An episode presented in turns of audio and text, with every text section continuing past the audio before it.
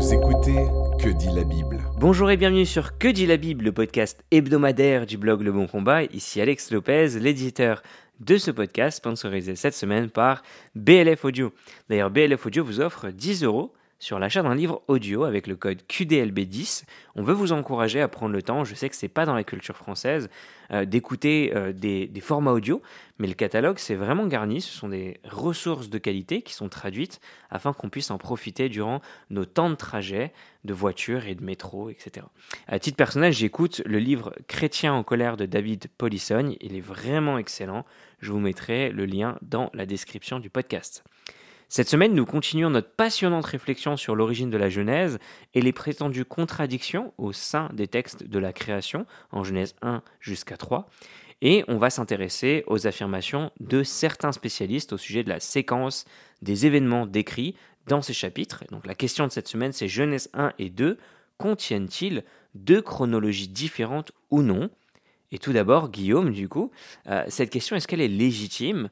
Peut-on réellement parler de contradiction chronologique entre Genèse 1 et Genèse 2 alors il s'agit d'une théorie euh, rédactionnelle, euh, on parle parfois de la critique des sources pour euh, parler de la discipline qui consiste à analyser les sources du Pentateuque, et la théorie documentaire, c'est l'une des grandes théories rédactionnelles sur l'origine du Pentateuque, et c'est celle qui a dominé les milieux de la recherche biblique durant euh, la majeure partie des, 19e et 20e siècles.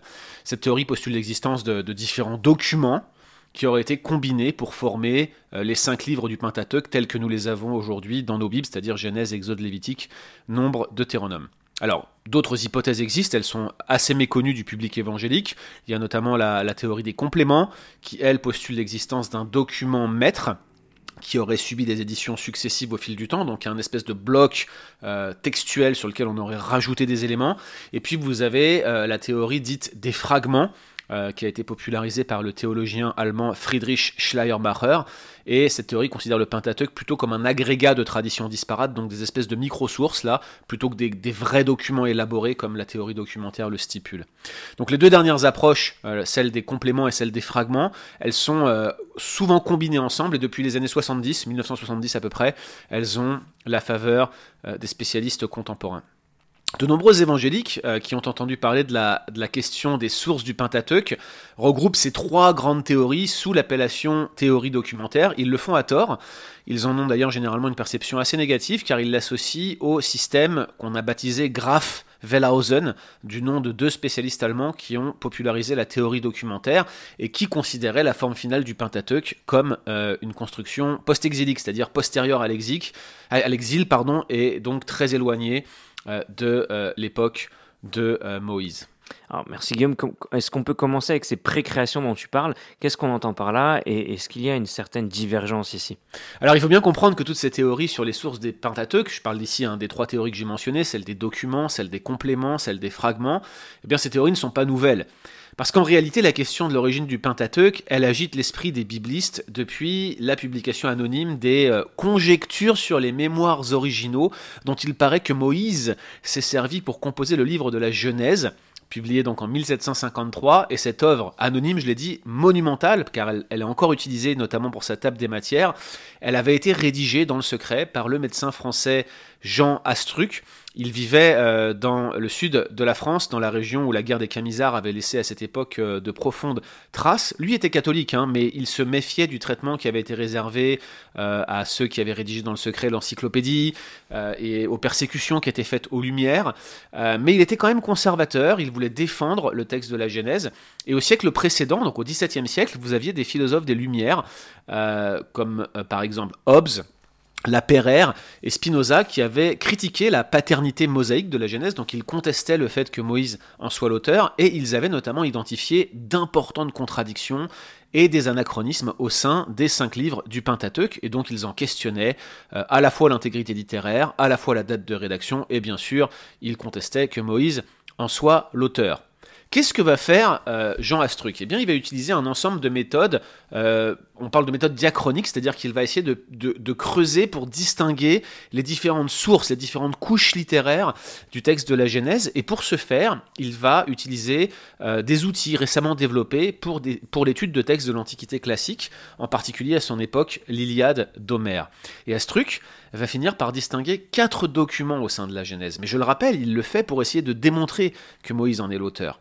Sa conclusion, c'est que Moïse avait initialement rédigé son récit sous cette forme, avec ces quatre documents-là, à l'image des quatre évangiles, et qu'un éditeur plus tardif les avait combinés en un seul ouvrage, créant ainsi les fameuses incohérences que les philosophes euh, des Lumières avaient relevées. L'ironie de l'histoire, c'est que ce sont ces intentions apologétiques d'Astruc qui ont servi de fondement à ce qu'on appelle parfois la critique haute, euh, comprendre hein, le libéralisme, si je devais faire un- un- un- une espèce de synthèse évangélique du terme, hein, j'aime pas le mot libéral, mais c'est généralement cela qu'on entend, la critique haute, et notamment au système formulé par Graff et modifié par euh, Julius Wellhausen au XIXe siècle, le fameux système Graff-Wellhausen. Une fois que ces choses sont dites là, il faut bien comprendre que les théories avancées par Graff et Wellhausen, elles ont fait leur temps, et les théories modernes, celles qui, ont cours actuellement sur l'origine du Pentateuque, sont encore plus radicales. Je vais vous donner un exemple.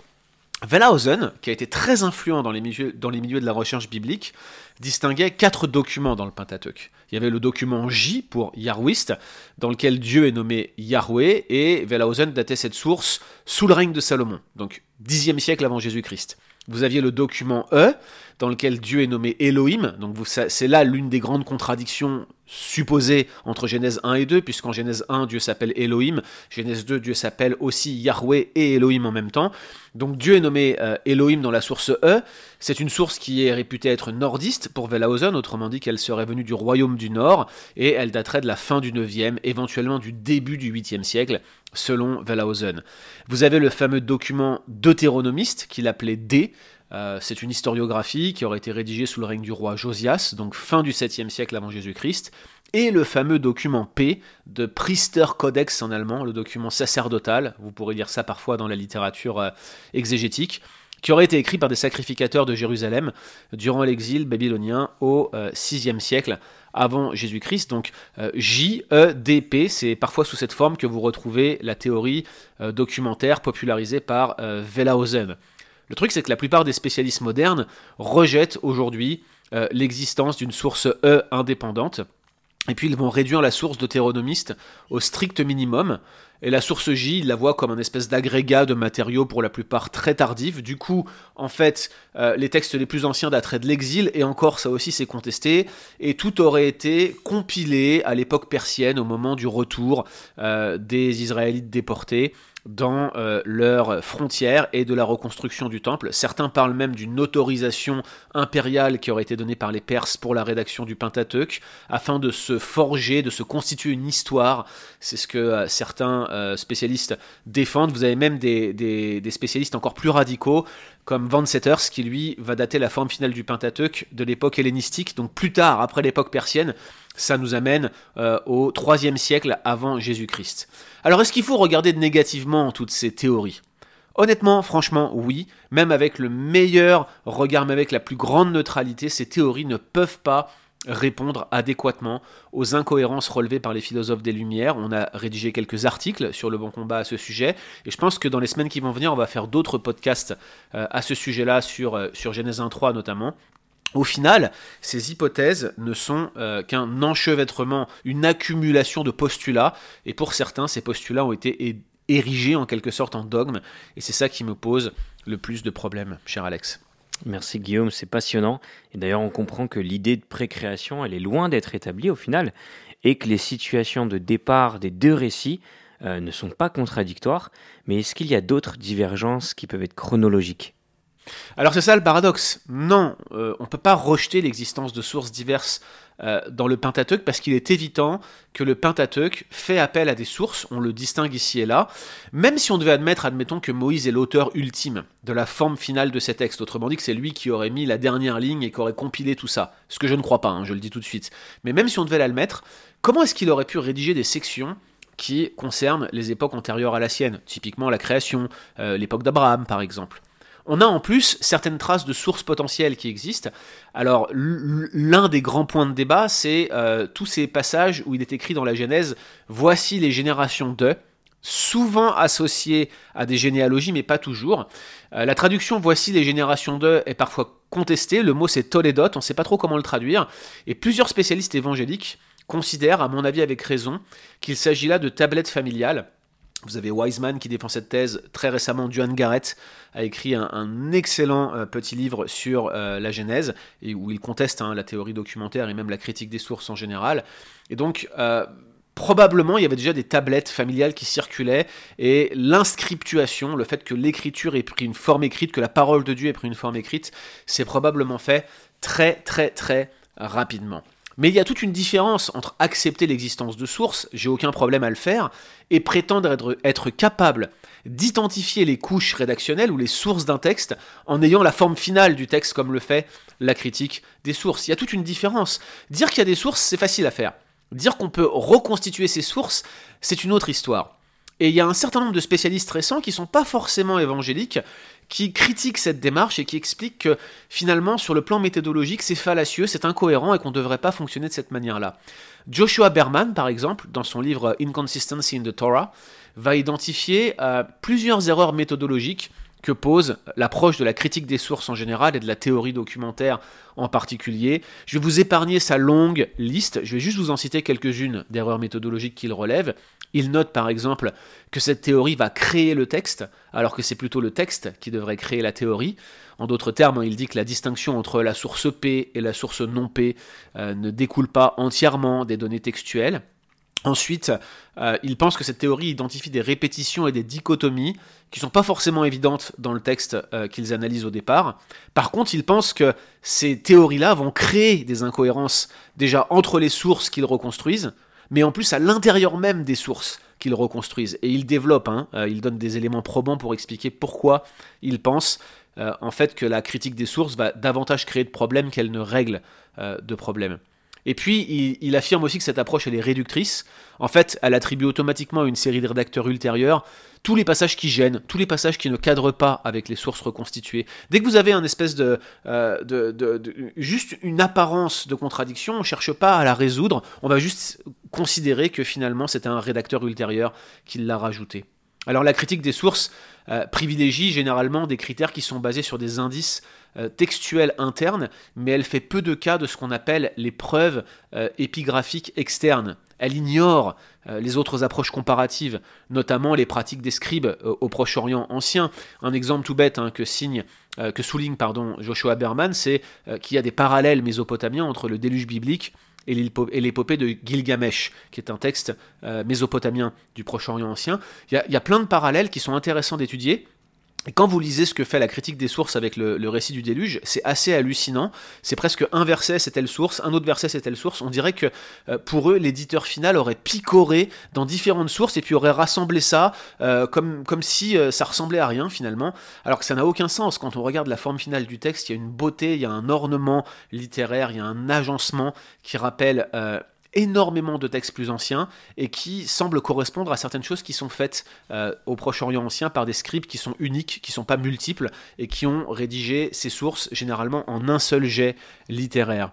Et puis enfin, de manière plus générale, euh, Berman note que la critique des sources repose sur une erreur épistémologique fondamentale. C'est quoi cette erreur? Eh bien, la critique des sources suppose que les spécialistes possèdent toutes les clés pour identifier l'ensemble des couches rédactionnelles d'un texte. Et là, Alex, tu vois, cette erreur, c'est celle-là qui me paraît la plus fondamentale. Parce que oui, on peut accepter l'existence de sources à l'origine du Pentateuque ou de n'importe quel autre texte, mais il est impossible de les identifier avec certitude, à moins que l'auteur vous laisse des indices probants, euh, voire intentionnels. Je sais pas, par exemple, un marqueur d'attribution où il va mentionner le nom de la source. C'est ce que fait par exemple l'auteur euh, ou les auteurs euh, des chroniques royales que sont le livre des rois, par exemple. Il cite ses sources. Mais en Genèse, on n'a pas l'identification de ces sources. Donc, on peut reconnaître sans trop d'hésitation l'existence de sources utilisées par le ou éventuellement les rédacteurs du Pentateuque, mais la critique des sources n'est pas la méthode adéquate pour les identifier. Nous pensons, euh, à mon avis, hein, et je le dis, euh, je, dis nous, mais c'est, je pense, l'ensemble des spécialistes évangéliques qui travaillent sur cette question pensent qu'une telle entreprise est vouée à l'échec Pour l'exégèse et l'interprétation, focalisons-nous davantage sur la forme finale du texte, sans ignorer bien sûr que celui-ci possède une histoire rédactionnelle, mais c'est bien sur le texte et sur la forme finale du texte que nous devons baser notre analyse, notre exégèse et nos prédications. Cela va de soi. Merci Guillaume, c'était vraiment euh, passionnant et on espère que euh, pour nos auditeurs aussi, c'était Que dit la Bible en partenariat avec BLF Audio. N'oubliez pas de profiter du livre qui vous est offert. Et quant à nous, on se retrouve la semaine prochaine. Retrouvez d'autres épisodes sur www.leboncombat.fr.